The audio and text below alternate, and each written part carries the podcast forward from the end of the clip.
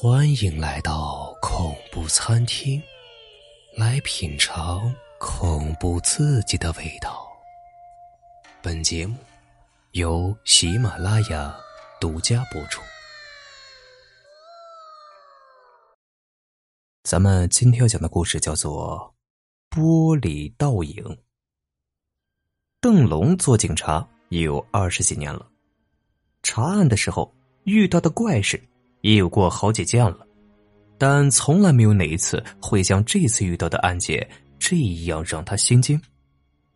案件的死者是一个身穿红裙的大头女孩，被发现的时候啊，埋尸在泉水山的一片小树林中。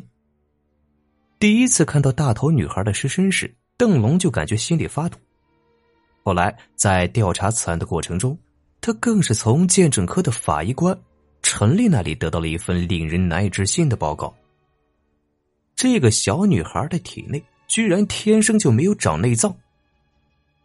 尽管上级指示陈丽修改了报告，但陈丽是十分坚持，而这种荒诞不经的怪事啊，又不能写进报告里面，拿到台面上说，所以警长贺乔只好另外委派法医官来协助修改这科学报告。不过。邓龙在查案的时候，却不敢依据科学的伪报来进行调查，可真实的鉴定报告又那么骇人听闻，更是让他无从下手。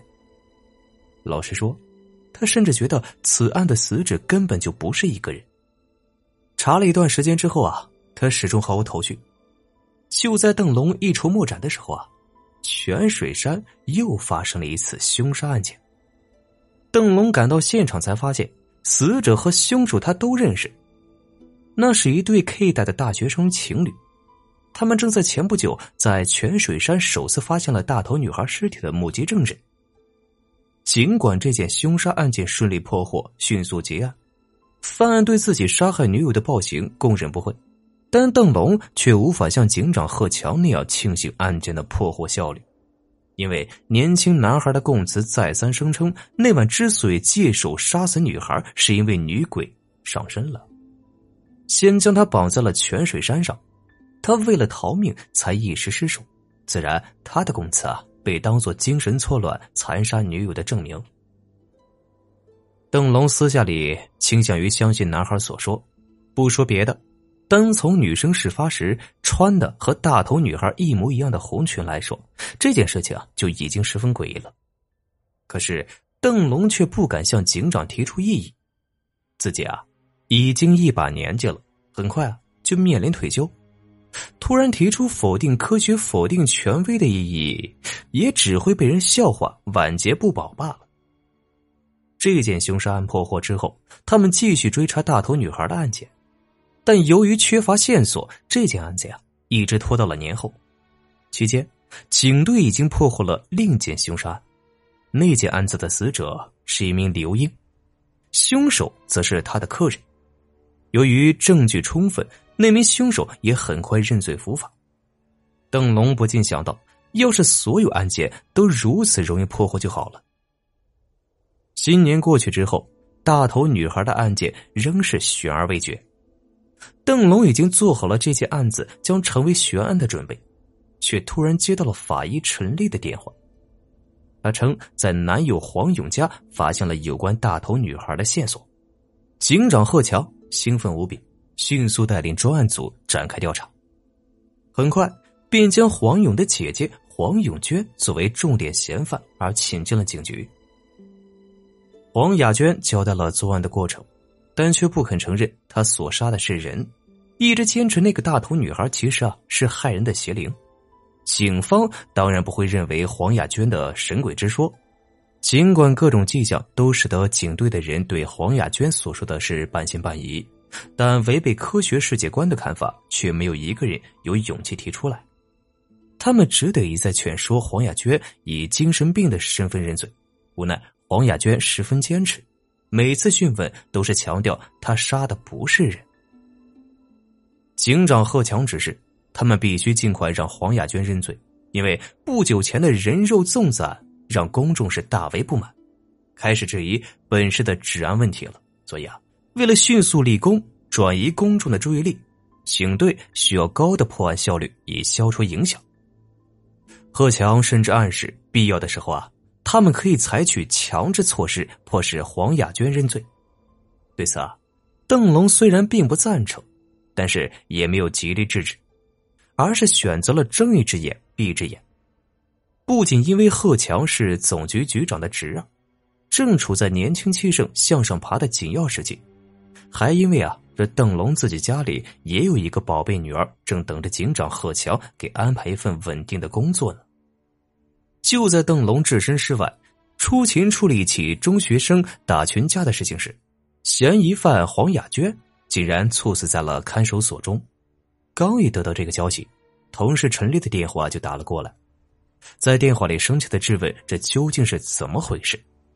还说送到法医处的黄雅娟的尸体上有很明显的被殴打痕迹，但警队当天的讯问人员却坚称黄雅娟是自己脖子疼死掉的。邓龙是吃了一惊啊！近年来看守所内频频发生各种离奇死亡事件，什么躲猫猫死、摔跤死、头痛死之类的糗事是层出不穷，早已让看守所的形象是直线下降。没想到自己所在的警局竟也发生了这样的丑事。邓龙立刻赶了回去，法医陈丽双眼通红，气愤不已，正指着审讯黄雅娟的几个警官大骂不止。看来，虽然他和黄雅娟的弟弟黄勇在事件发生后自动断交分手，但是多年独身的陈丽却仍然是十分在乎初恋男友黄勇。而那几个警官在面对漂亮的女法医的辱骂时，也都耷拉着脑袋，显得是垂头丧气的。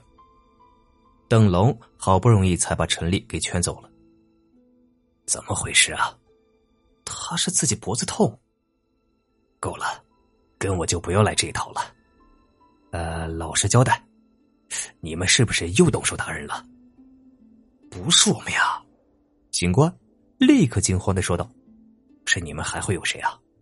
今天的嫌犯不是你们在审吗？”是是是，对方欲言又止，快说，是是警长？怎么可能呢？邓龙睁大眼睛，这并不符合规定。同事却肯定的点点头道：“确实是警长，他亲自进来问了嫌犯解决，就动手了。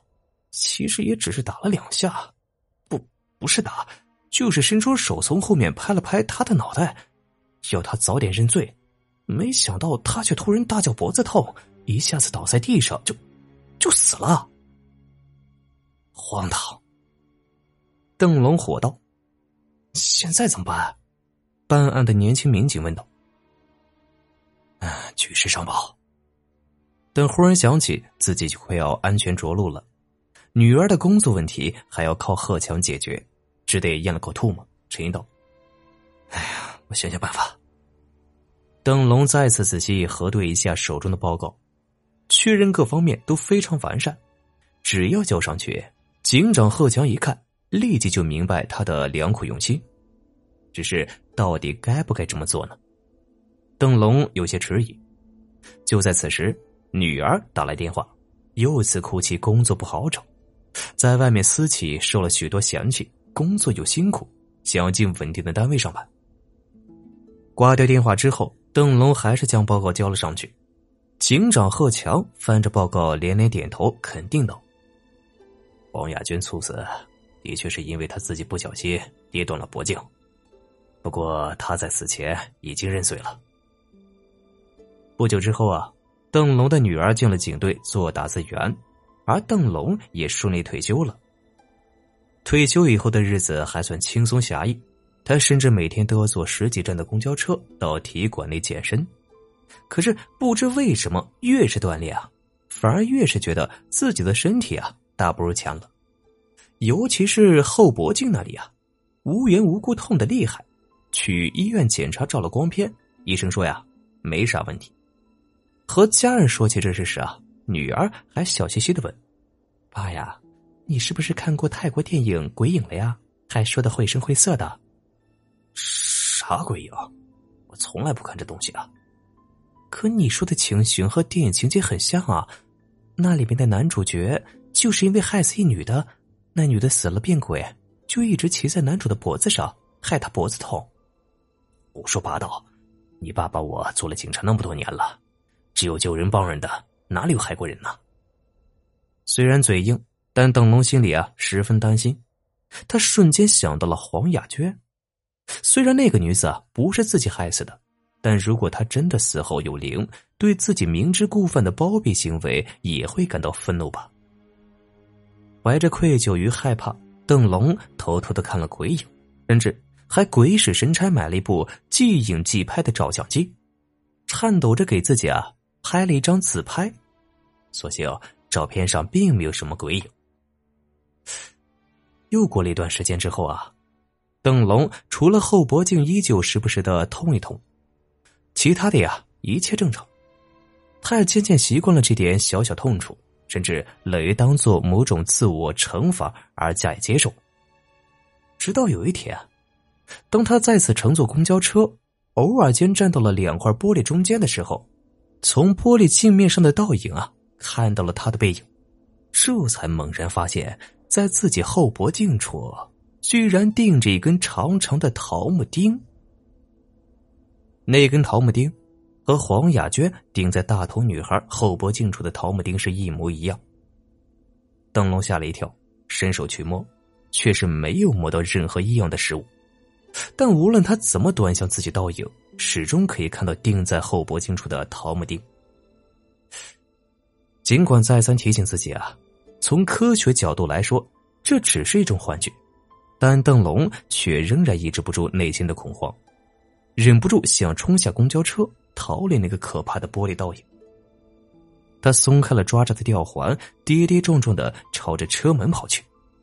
就在此时，公交车一个急刹车，邓龙一下子摔在了公交车的地板上，后脖颈处传来剧烈的折断声响，是邓龙彻底失去意识前听到的最后声响。